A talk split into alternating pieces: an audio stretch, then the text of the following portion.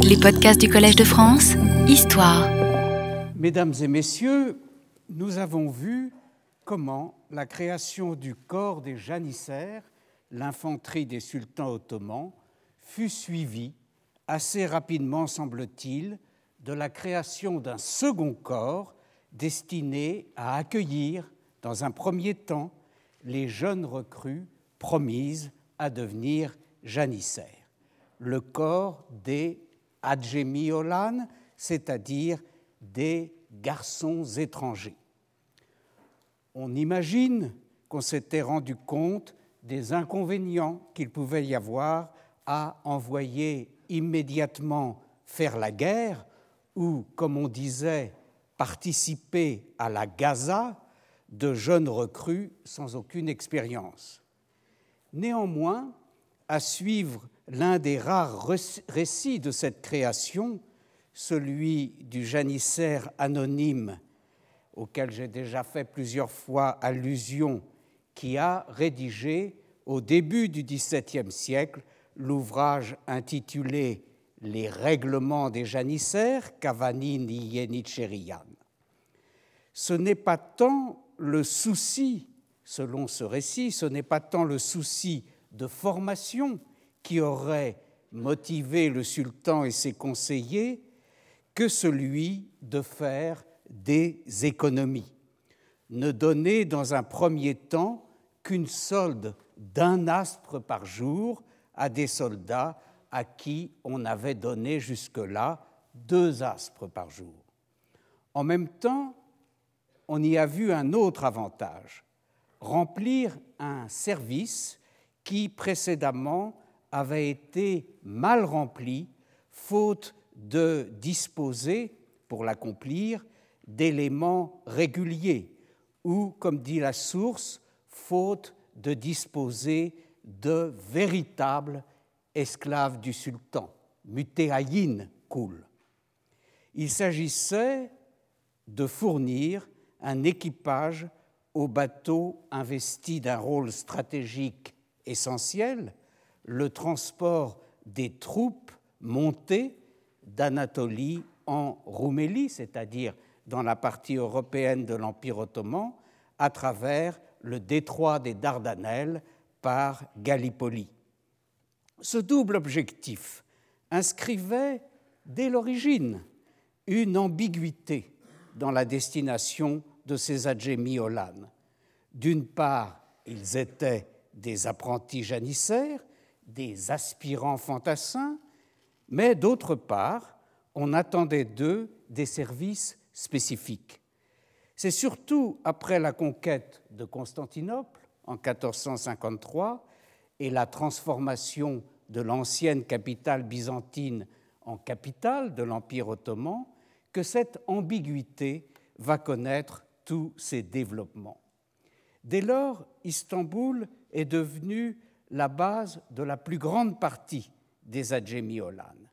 Et nous avons vu que ceux qui sont en principe des aspirants janissaires sont devenus en fait des hommes à tout faire du sultan, de son entourage et de l'État en général. On continue à les employer sur les bateaux qui assurent le passage des troupes, en l'occurrence à travers le Bosphore, entre Istanbul et Uskudar, mais peu après, la ville prise et le corps stambouliote constitué, on lui avait fait, si vous vous en souvenez, transporter du bois de chauffage pour le palais nouvellement construit par Mehmed II sur un ancien forum byzantin. Ce n'était là qu'une première tâche qui sera suivie, comme nous l'avons vu, de nombreuses autres, généralement des travaux de force, comme le transport, la manutention ou encore le jardinage. Mais profitant de ce vivier de jeunes hommes mis à sa disposition par les diverses formes de recrutement d'esclaves, le sultan y puise des apprentis pour les nombreux métiers artisanaux concourant à la satisfaction des multiples besoins du palais. Il y trouve également une masse de manœuvres dans des cas d'urgence, lutte contre les grands incendies urbains, chantier de construction induit par les fondations impériales, ou encore préparatifs militaires extraordinaires. J'ai évoqué ainsi la reconstruction de la flotte ottomane après le désastre naval de Lépante en octobre 1571. Les travaux menés tambour battant dans l'arsenal de Galata aboutissant à la reconstitution de cette flotte dans le délai record de neuf mois. À cette fin, on avait mobilisé toutes les ressources où qu'elles se trouvent en Adjemi Olan ayant une certaine expérience de charpentier, de calfa et autres métiers, disent les ordres correspondants, en rapport avec les activités de l'arsenal. L'ordre s'achevait en enjoignant à l'Aa des janissaires, le chef suprême des janissaires comme des adjémiolanes, d'envoyer à la porte une liste nominative des olanes affectés pour que, une fois le travail terminé, on puisse prendre en compte la situation de chacun, c'est-à-dire procéder ou non à des promotions en conséquence de ce qu'avait été leur comportement à l'arsenal. D'une manière générale, il apparaît qu'un même individu, qu'un même Olan pouvait rester dans les mêmes fonctions pendant tout le temps où il était à Jimmy Olan, mais qu'il pouvait aussi en changer en cours de route, soit en raison de besoins prioritaires de l'État, comme ceux que je viens d'évoquer, soit pour d'autres raisons tenant à ses talents personnels, mais peut-être aussi aux insuffisances dont il avait, euh, fait preuve euh, là où il avait été affecté. Quand, par exemple, au printemps 1577, le jardinier en chef, le Bostange Bache, des jardins du palais des Dirnets, un personnage nommé Heuser, se plaint, il se plaint auprès de la porte qu'il lui manque 67 jardiniers par rapport au nombre qu'il devrait normalement avoir, alors que, argumente-t-il, n'est-ce pas, nous sommes au printemps, le temps des travaux est arrivé et qu'il a besoin de personnel. Dans ces conditions, il est ordonné à l'A des janissaires de combler cette lacune. Toutefois, il ne le fera pas en allant chercher de nouveaux venus, actuellement en résidence chez les Turcs, expression que nous rencontrons fréquemment dans tous ces ordres et qui fait référence à cette espèce de stage préparatoire que faisaient les adjémis Olan au début euh, de leur cursus dans des familles de euh, paysans turcs où ils servaient en somme de garçons de ferme ou de bergers, ce qui était l'occasion pour euh, ces garçons étrangers, comme l'indique leur nom, qui n'étaient pas musulmans au départ, qui ne connaissaient pas le turc, de se turquifier et de s'islamiser. Donc il était dit à la gare des janissaires qu'il devrait recruter ces jardiniers pour le palais des Dirnets parmi des adjémiolanes déjà en fonction dans une activité quelconque et à ce titre recevant déjà une solde. On disait de ces euh, adjémiolanes recevant une solde affectés à une tâche particulière qu'ils étaient ouloufélus, c'est-à-dire détenteurs, eh ben, euh, d'une solde. L'AGA les prendra parmi ceux dont le service est désigné par le terme de torba, un terme que j'ai commenté la dernière fois, un mot qui signifie sac et qui se réfère aux services sur les bateaux. Ce sont donc des manutentionnaires et des matelots qui jusque-là avaient travaillé sur des bateaux dont on va faire, pour les besoins du service, des jardiniers. De même, quand il s'est agi de combattre le feu à Istanbul, on a pris, entre autres, des Zolanes parmi ceux qui avaient déjà une solde et donc qui avaient préalablement exercé une autre activité. En d'autres termes, les Adjemi Olan pouvaient être mutés et accomplir successivement des tâches différentes au service du sultan en fonction des besoins. Le cursus des Adjemi Olan dans leurs différentes affectations ne suivait certainement pas toujours un cours tranquille et harmonieux.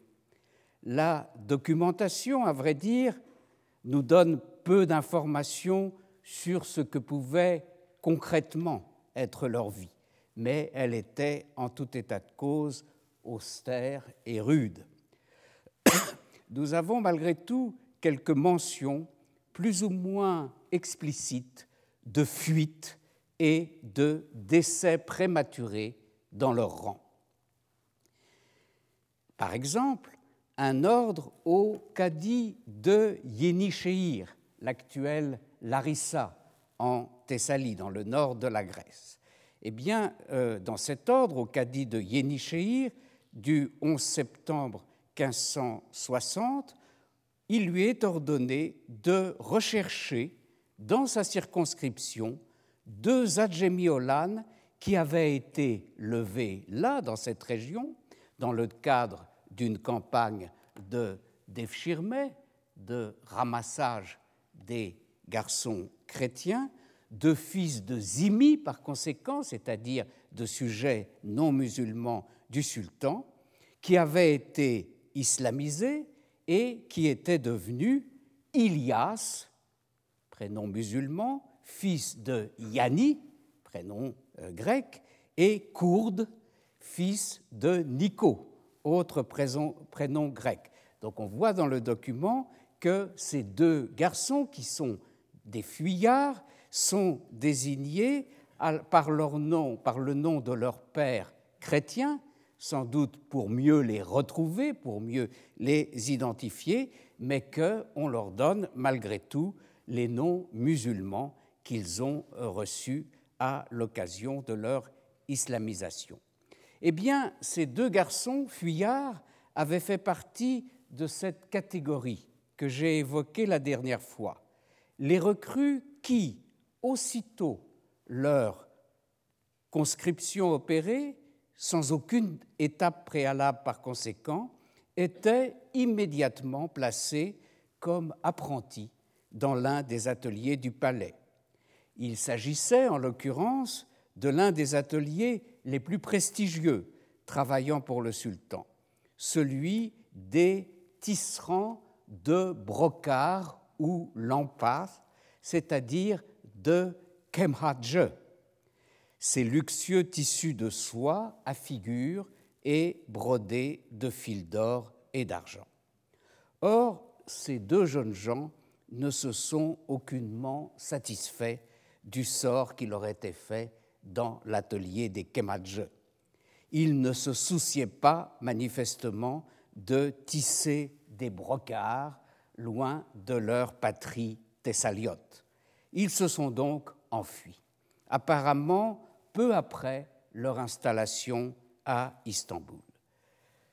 C'est pourquoi le Kemhadje Bache, le chef des tisserands de brocart, le chef de cet atelier du palais, a signalé leur fuite en ne laissant pas de doute sur le fait qu'ils étaient retournés dans leur pays d'origine.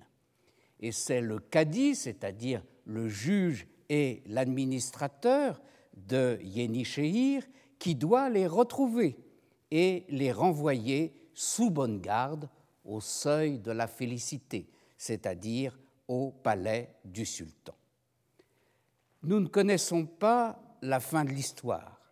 On peut supposer qu'ils ont été retrouvés sans trop de difficultés et remis à l'ouvrage à Istanbul après une bonne correction. C'est sans doute ce qui aura pu leur arriver de mieux.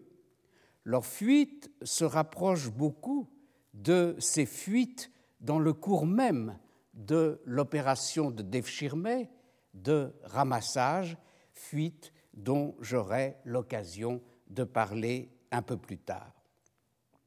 D'autre part, des décès d'Adjemi Olan en service nous sont par ailleurs signalés.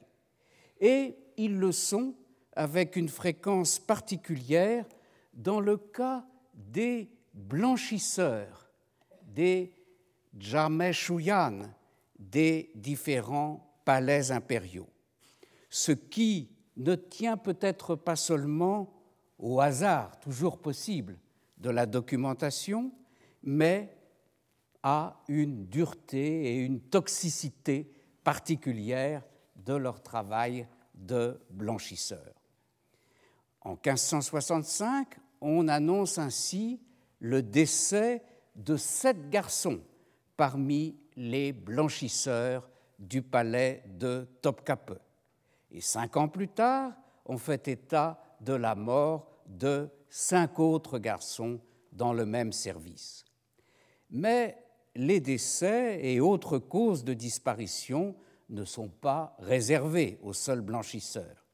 Ils viennent également affecter les effectifs de ces autres corps dont j'ai invoqué, évoqué l'importance la dernière fois, les corps de jardiniers, notamment ceux du palais d'Édirnée ou Andrinople en Thrace.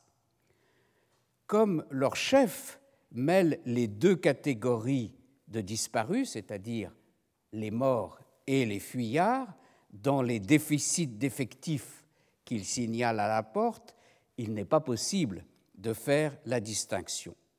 En tout cas, dans les demandes de remplaçants que ce chef des jardiniers adresse pour combler les lacunes de son personnel, il raisonne comme s'il n'y avait aucune chance que les fuyards réapparaissent jamais.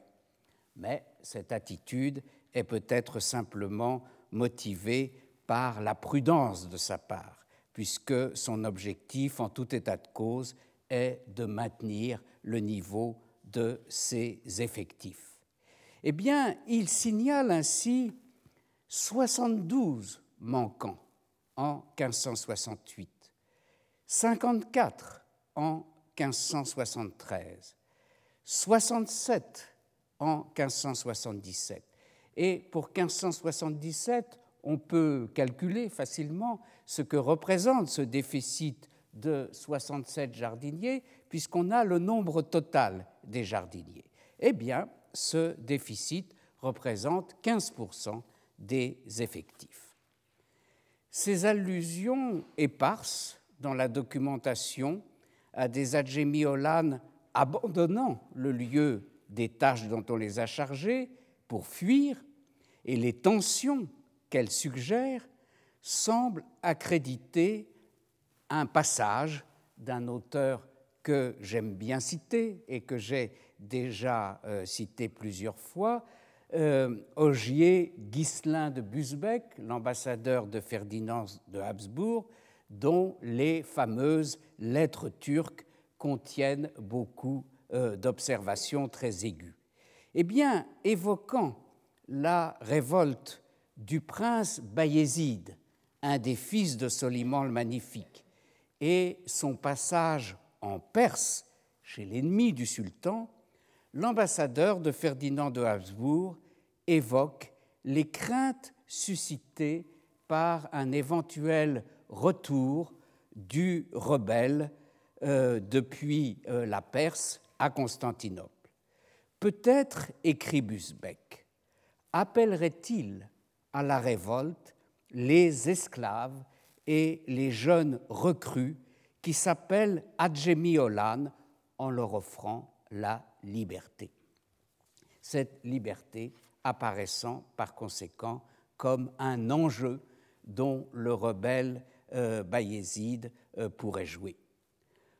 En dehors de la disparition ou de la mort, d'autres accidents pouvaient interrompre le déroulement normal du cursus d'un Olan.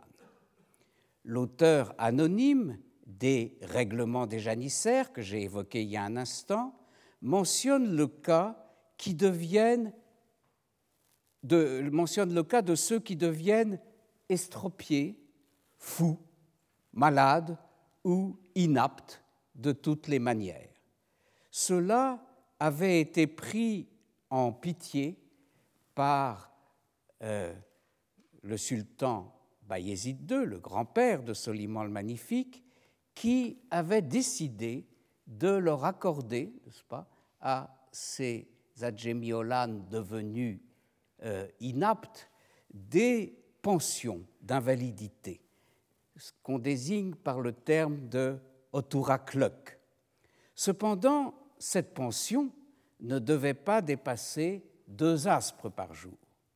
Et ce point donne l'occasion au même auteur de pousser une de ses nombreuses diatribes contre les abus auxquels il assiste à son époque, c'est-à-dire la fin du XVIe et le début du XVIIe siècle. Il dénonce ainsi les nombreux cas d'hommes en parfaite santé qui, selon lui, se feraient indûment verser de telles pensions d'invalidité, de tels autorakluk.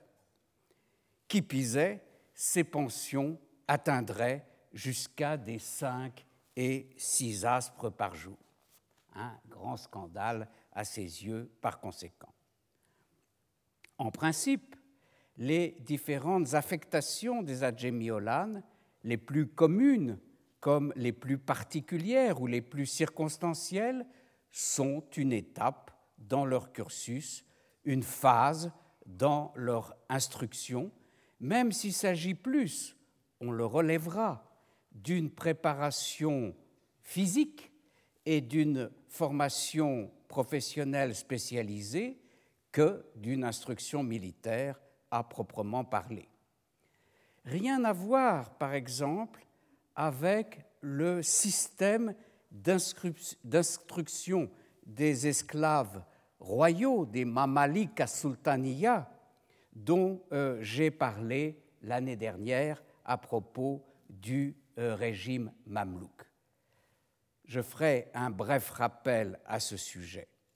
Dans les casernes établies dans la citadelle du Caire, les élèves, désignés comme Kuttabiya, recevaient certes une instruction religieuse, musulmane, mais dans la suite de leur cursus, qui durait plusieurs années dans ces différentes casernes, ils passaient à l'apprentissage, d'ailleurs très progressif, de l'équitation, du jeté de lance, du maniement de l'arc et enfin de l'escrime.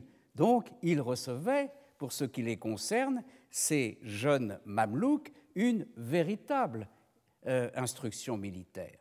À la fin de ce cursus, l'esclave, parvenu à la maturité, recevait une sorte de brevet de fin d'études qui était d'ailleurs, par la même occasion, un acte d'affranchissement. Ils cessaient d'être esclaves pour devenir des affranchis. À ce moment-là, le mamelouk devenait un véritable militaire doté d'un cheval, d'un uniforme, de diverses armes blanches et d'une solde. Le schéma ottoman apparaît, on le voit, comme tout à fait différent du schéma, euh, mamelouk. Il y a bien au départ un même statut d'esclave royal, quel que soit le nom qu'on lui donne, et même si, il faut le souligner, les modalités d'acquisition de ces esclaves ne sont aucunement les mêmes chez les sultans mamelouks et chez les Ottomans. Vient ensuite, en général, chez les Ottomans, ce séjour chez les Turcs, auquel euh, je faisais allusion il y a un instant, en Anatolie en général, mais parfois aussi en Roumélie, c'est-à-dire en Europe, destinés à faire mûrir et s'endurcir les jeunes recrues, comme d'autre part, je le répète, à leur faire apprendre le turc et les règles et les usages de l'islam. Mais ensuite viennent les affectations des Adjémiolan dont j'ai souligné la diversité et le caractère professionnel plus ou moins sophistiqué. Il ne s'agit donc pas de préparation militaire de classe à proprement parler. Quoi qu'il en soit, la troisième étape de ce cursus sera l'entrée dans le corps des janissaires, ce qu'on désignait par une expression consacrée, kapuyat chokmak. Kapuyat chokmak était la façon de euh, désigner l'incorporation euh, chez les janissaires proprement dit, c'est-à-dire la transformation de notre jeune esclave islamisé en un soldat de l'islam, un fantassin équipé d'armes blanches et de plus en plus souvent, comme j'ai eu l'occasion de le signaler, d'une arme à feu, l'arquebuse.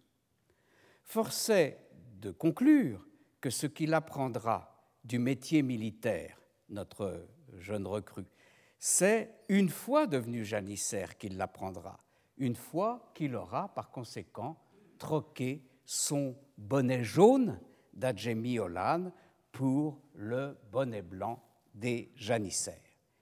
La succession normale des trois étapes du cursus et les illustrations concrètes euh, de ce déroulement ne manquent pas dans la documentation. Il est d'ailleurs résumé dans un raccourci, euh, une expression qu'on trouve dans certains firmants, dans certains ordres du sultan, l'expression de Yenicheri Olane.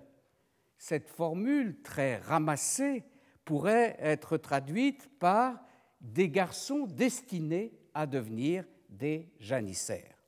Et on exprimait la même idée et le même raccourci par une expression synonyme, mais cette fois euh, plus persane, l'expression de Gilmani Yenicherian.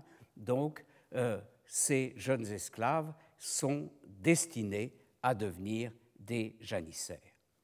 Pourtant, à y regarder de plus près, on constate que ce schéma n'est nullement appliqué de façon rigide, que dans la pratique, il est susceptible de subir bien des altérations, ce qu'on pourrait résumer par ces deux propositions.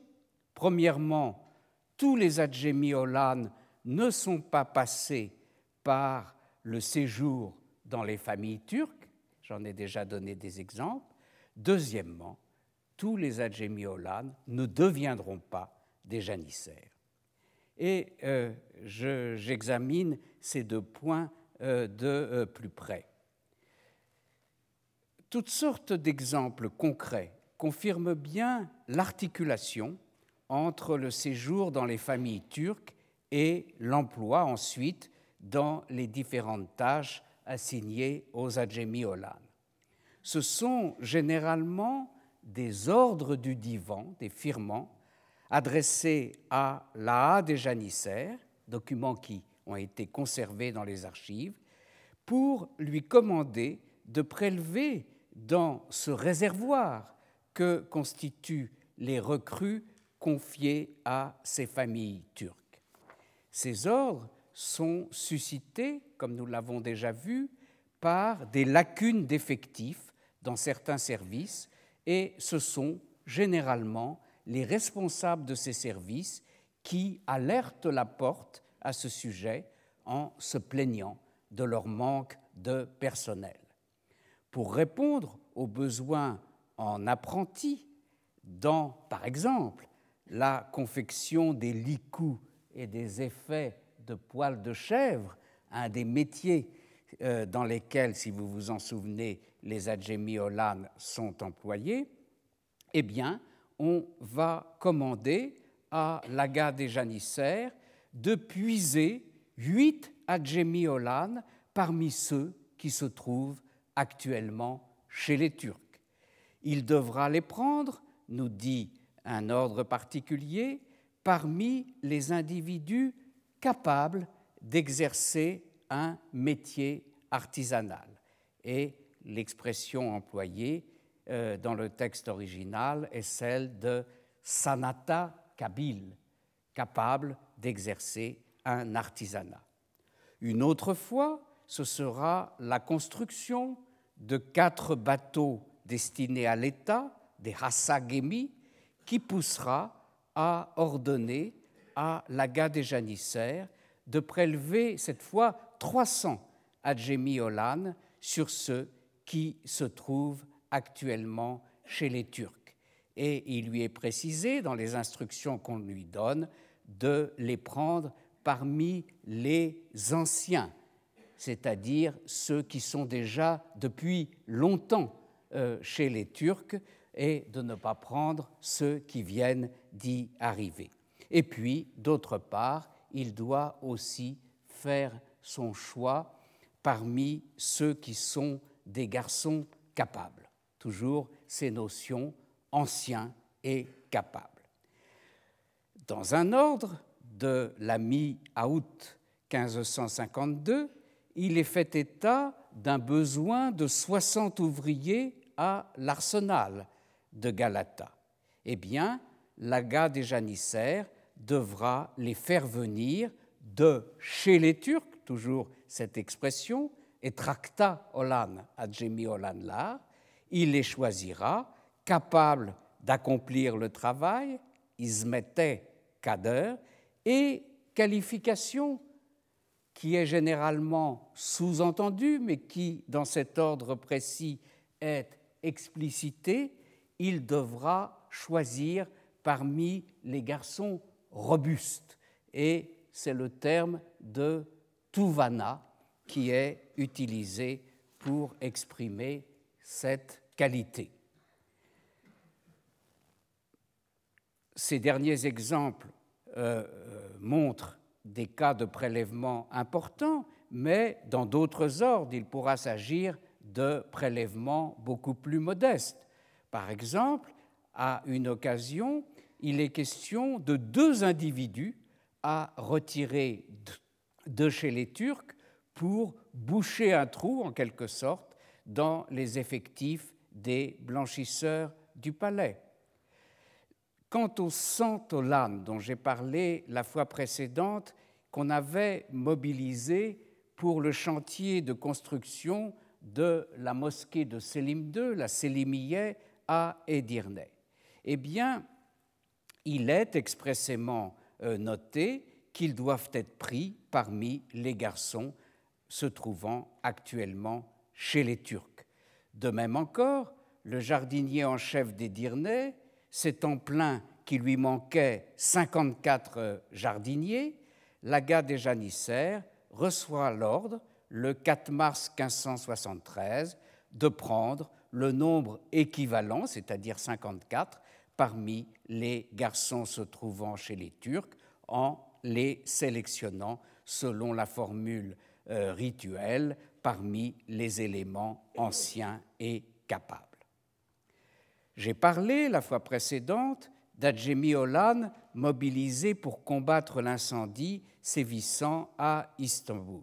Eh bien, nous savons qu'une partie d'entre eux avait été recrutés chez les Turcs, où ils étaient encore en résidence. Quand l'Aga des janissaires mettait ainsi un terme au séjour d'un Olan chez des particuliers turcs pour l'affecter quelque part sur, l'instruction, sur instruction du sultan, l'Olan changeait de statut. En effet, tant qu'il accomplissait son stage de garçon de ferme chez des Turcs, Lolan n'était pas rémunéré. Il était, pour reprendre le terme que je citais il y a un instant, il était Ouloufessiz. Au contraire, aussitôt placé à un poste, il recevait une solde, il devenait Ouloufeli.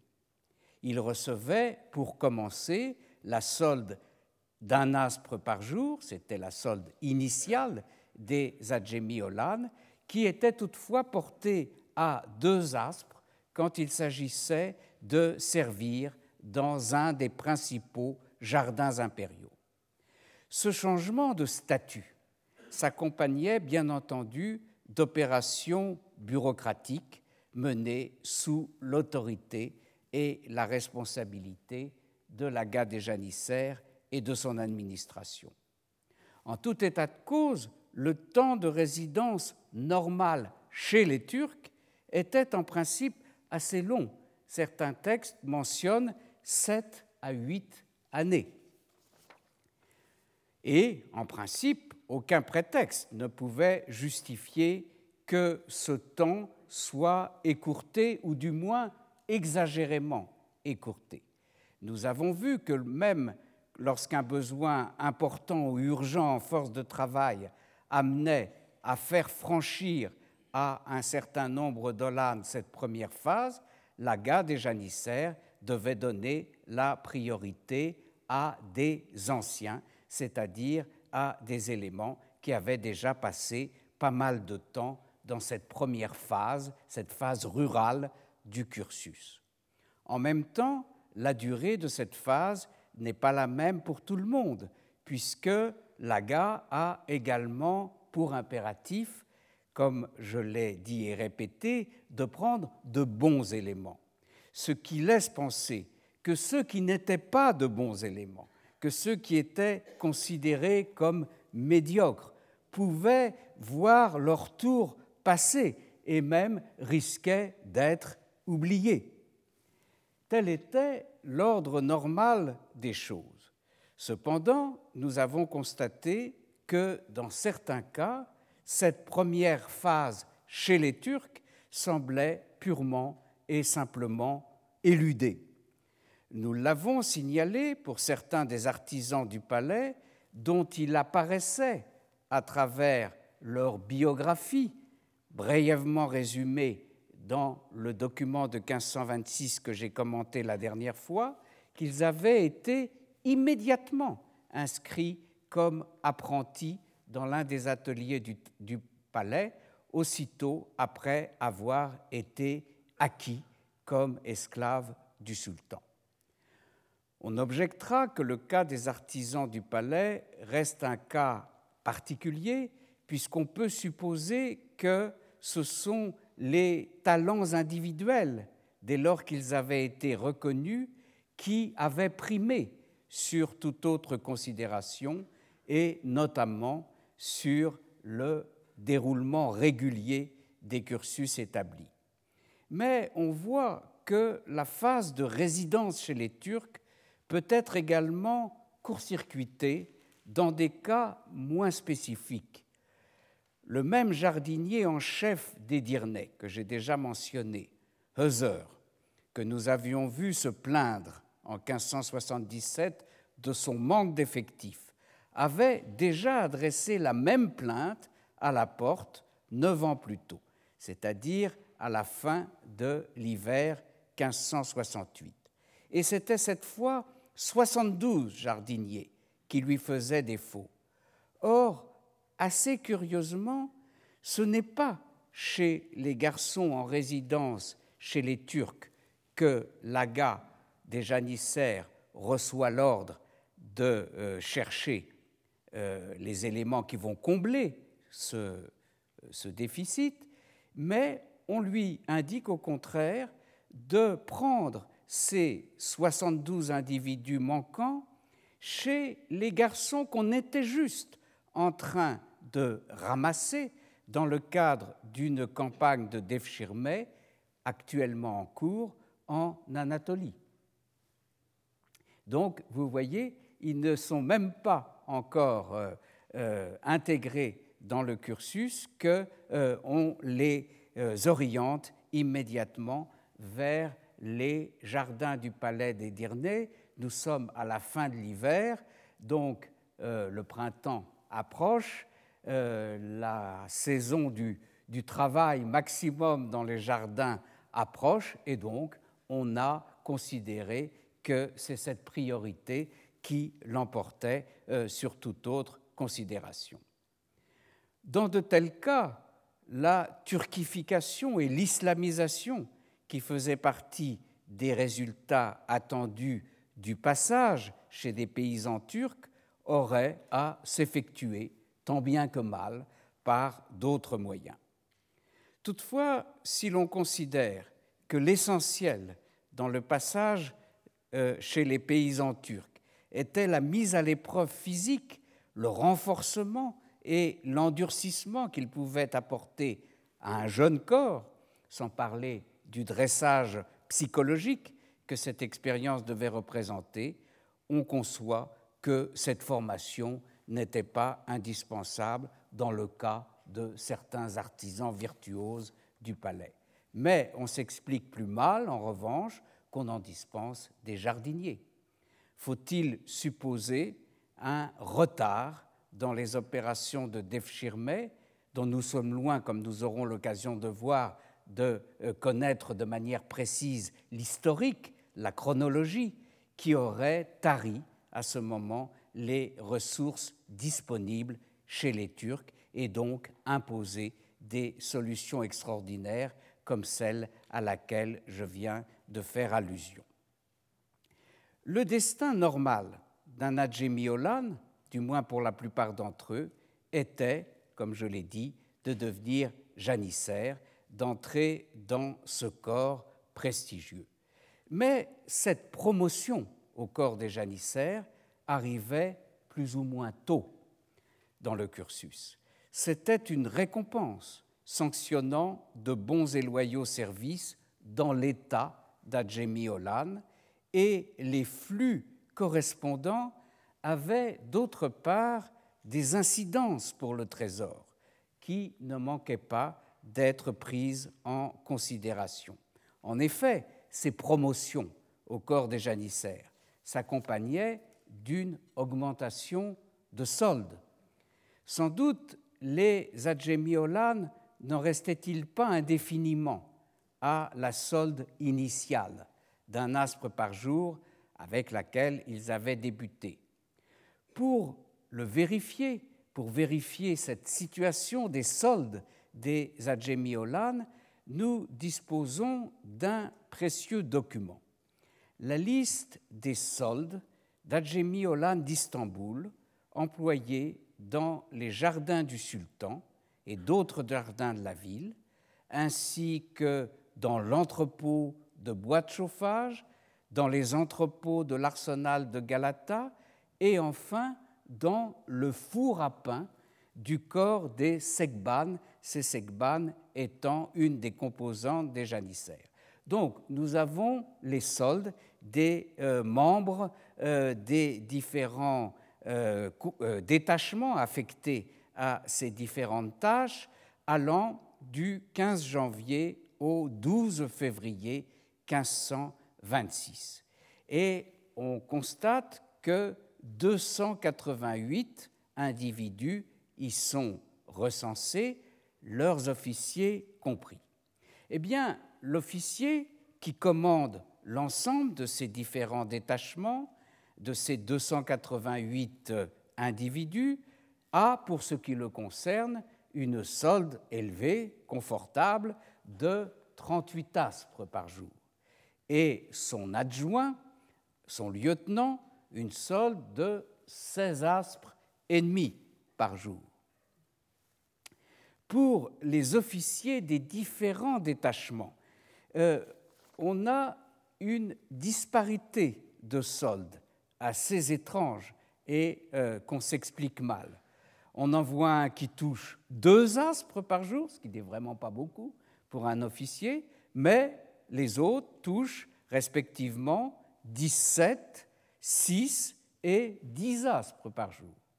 Mais considérons les soldes des simples adjémiolan, des hommes du rang en somme. Eh bien, sur cet ensemble, 88, ce qui représente 30,5%, sont inscrits pour la solde initiale d'un aspre par jour. Mais on voit aussi que d'autres ont pu améliorer plus ou moins leur situation. 28% d'entre eux touchent un aspre et demi.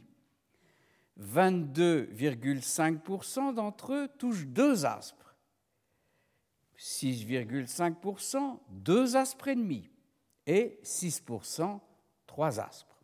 On arrive à peu près à 100%, mais j'ai mis à part quelques individus qui sont inscrits pour des euh, soldes plus importantes. Quatre individus touchent trois aspres et demi, quatre autres quatre aspres, et enfin deux cinq aspres. Quoi qu'il en soit, si beaucoup ont donc largement dépassé la solde de base, sans que je sache très bien pourquoi, si c'est parce qu'ils étaient particulièrement anciens ou si euh, ils avaient montré des mérites particuliers ou encore s'ils avaient bénéficié d'un favoritisme flagrant. Il reste que, de toute façon, et c'est là où je voulais en venir, un janissaire gagnera euh, davantage et par conséquent coûtera plus cher au Trésor. Qu'il s'agisse d'ailleurs des soldes proprement dites de ces janissaires, mais aussi des gratifications qui venaient s'y ajouter. Eh bien, sous Soliman le Magnifique, les soldes des janissaires n'étaient plus de deux aspres par jour, comme je l'ai évoqué à propos des débuts des janissaires, mais elles étaient passées, ces soldes, en moyenne à cinq ou six aspres par jour pour de simples soldats. J'évoque ici ce point car il montre que même si elles correspondaient à l'évolution normale, les promotions des Adjémi-Olan au corps des janissaires coûtaient cher à l'État. Dès lors, des considérations budgétaires entraient en ligne de compte dans le rythme et l'ampleur de ces promotions.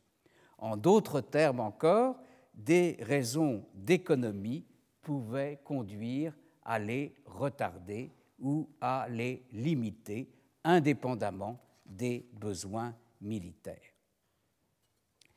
Je signalerai d'ailleurs au passage que notre compagnon de route, l'auteur anonyme des règlements des janissaires, considérera au début du XVIIe siècle comme une des mille déviations qu'il dénonce le fait qu'on s'est mis à accorder avec le temps des soldes de plus en plus élevés aux Adjémiolan, jusqu'au point où celles-ci devenaient égales, voire supérieures à celles de janissaires débutants.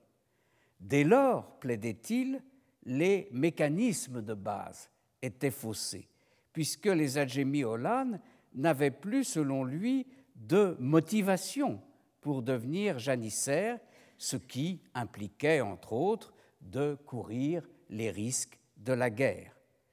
À présent, écrivait-il ainsi, donc il écrit au début du XVIIe siècle, la plupart des Adjémiolan ont atteint une solde de 7 à 8 aspres par jour. Alors, il ne fait pas état, évidemment, des grandes dévaluations euh, de l'aspre qui ont eu lieu à la fin du XVIe siècle, mais euh, son problème n'est pas la valeur absolue de la solde reçue, mais le différentiel entre solde des Adjémiolan et solde des janissaires. Or, poursuit-il, ceux qui sont à huit aspres passeront janissaires en restant avec la même solde, car les soldes de janissaires elles-mêmes ne dépassent pas les huit aspres. Leur solde a ainsi plafonné, alors qu'ils n'étaient encore que des adjémiolan. Dès lors qu'ils n'escomptent ainsi même pas un demi-aspre de plus, écrit-il, à quoi bon accomplir le service? Or, même s'il gagnait déjà les huit aspres en étant à Olan, il ne leur en faudrait pas moins, une fois devenu janissaire, exécuter les corvées et servir selon les usages et les principes des janissaires avec leur rigueur propre, qu'ils apprennent à connaître les règles et qu'ils s'endurcissent à la peine. Autrement dit, n'est-ce pas, euh, le propos de ce, de ce contempteur chagrin euh, de l'évolution, c'est que ça ne valait plus le coup de devenir euh, janissaire. Voilà du moins ce qu'il prétendait, et il estimait qu'il fallait qu'il y ait au moins un demi-aspre de plus dans la solde initiale des janissaires pour que ça vaille la peine de quitter son état d'Adjemi-Olan pour prendre celui, beaucoup plus militaire au sens propre, euh, de janissaire. Au demeurant, l'ordre ancien, pour revenir à lui, euh, c'est-à-dire ce qui se passait encore au XVIe siècle, avait pour conséquence que les promotions, comme je le disais, étaient onéreuses pour le Trésor et que cela pouvait constituer un frein à leur bon déroulement. Une tension pouvait exister ainsi entre besoins militaires et considérations budgétaires. Dans ces conditions, c'est l'État au plus haut, niveau, où concrètement le divan du sultan, présidé par le grand vizir, qui décidait des passages du corps des Adjemi Olan à celui des janissaires, du moment et du nombre d'individus concernés. Cette promotion, encore une fois, euh, l'étendue de ces promotions était une décision prise à l'échelon suprême. En 1552, par exemple, le divan informe l'Aga des janissaires que 800 Adjemi-Olan seraient incorporés dans les janissaires. Mais en septembre de la même année, petite modification dont j'ignore les raisons, on lui fait part du fait que ce ne seront pas 800, mais 1000 Olan qui pourront être promus. Si, dans ces conditions, la marge de manœuvre de l'AGA des janissaires est réduite, euh, c'est à lui néanmoins qu'il reviendra de choisir les promus en fonction des instructions très générales qui lui sont données sur les critères qu'il devra prendre en considération.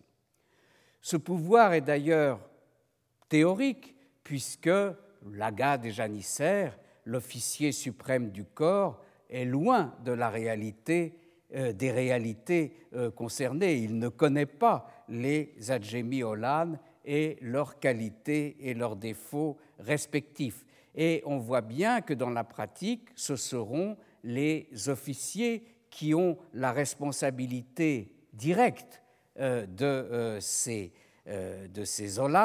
qui exerceront effectivement le choix. En outre, il peut arriver à la porte d'adresser des observations critiques à l'aga des janissaires sur les choix qu'il a faits et de les remettre en cause avant que ne soit prise la décision finale de promotion qui reviendra euh, au divan du sultan. Cette décision finale étant consacrée par l'enregistrement euh, de ce nouveau janissaire dans les grands livres de l'administration euh, centrale. Je donnerai quelques exemples concrets tels que nous pouvons les saisir dans la documentation de la façon dont les choses se passaient. C'est ainsi que dans un ordre du 30 septembre 1560, la des janissaires est informé que les 23 Adjemi Olan qui avaient été affectés aux canalisations d'eau d'Istanbul seraient versés dans le corps des janissaires. Et on voit que dans ce cas, tout a été décidé au sommet. L'AGA n'est qu'un exécutant. On lui transmet la liste des 23 individus concernés qu'il doit donc euh, enregistrer. Il n'y a plus qu'à les faire entrer dans le corps des janissaires. Voilà un cas de figure. Dans un autre ordre, un ordre du 5 janvier 1566, Laporte notifie à Laga sa volonté de promouvoir 500 Hollandes et il lui précise la répartition, c'est-à-dire les différents services dans lesquels on va prélever ces promus. 250 parmi ceux qui sont en fonction dans les jardins impériaux d'Istanbul, 50 en fonction dans les jardins d'Edirne et 200 employés à ce service de Torba, c'est-à-dire 200 euh, parmi ceux qui travaillent sur les euh, bateaux. Un autre document, cette fois de 1567, est plus éclairant encore sur le déroulement du processus. La porte revient vers l'Aga des janissaires à propos de neuf adjémis Hollande des jardins impériaux qu'il a promus janissaires. Chargé de faire un choix entre les candidats possibles, cet aga s'était retourné euh, vers euh, celui qui connaissait le mieux la situation, c'est-à-dire le jardinier en chef euh, du palais d'Edirne. Et il lui avait délégué, en somme, la mission de choisir les neuf Adjemi Olan qui seraient promus. Il les choisit et il établit à ce sujet un bordereau, tesquere en ottoman, comportant les noms de, des neuf Hollandes qui avaient été sélectionnés et il ajoutait un commentaire, mais un commentaire très bref à leur propos. Et l'aga des janissaires, quant à lui, s'était contenté de transmettre le bordereau que lui avait remis le jardinier en chef euh, d'Edirne. Mais la porte, et quand je dis la porte, c'est tel ou tel haut fonctionnaire ottoman que je ne euh, pourrais déterminer, peut-être le defterdar, le receveur des finances, la porte n'est pas satisfaite, car le bordereau qui lui a été transmis par l'aga des janissaires est incomplet. Euh, comme on dirait aujourd'hui, il n'avait pas renseigné toutes les cases qu'il aurait dû renseigner. Et le chef des jardiniers, qui était à l'origine de ce bordereau, s'était en effet borné à indiquer que les neuf adjémiolan qu'il proposait étaient de vieux serviteurs, c'est-à-dire qu'ils, vieux dans le sens d'anciens, qu'ils travaillaient depuis longtemps sous sa direction. Or, la porte répète à l'aga des janissaires, en n'hésitant pas à marteler ses recommandations, il ne suffit pas de faire état de l'ancienneté. Il faut préciser s'il s'y ajoutait le mérite, istihak, ou si d'autres raisons encore, je cite, avaient rendu cette promotion nécessaire.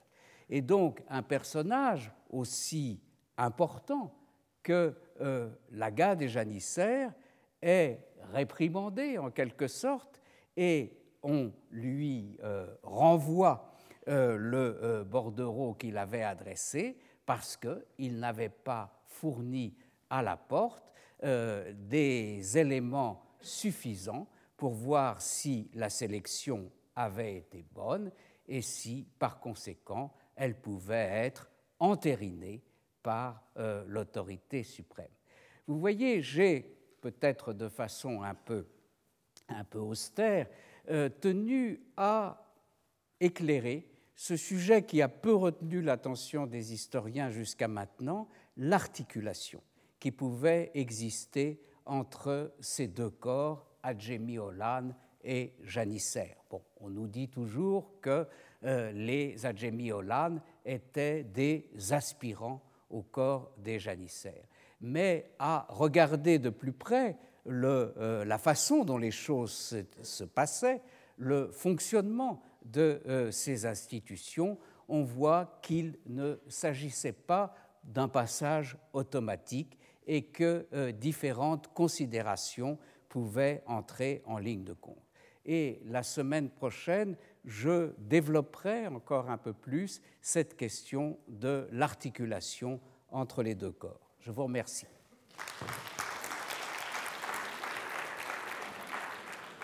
Retrouvez tous les podcasts du Collège de France sur www.collège-de-france.fr.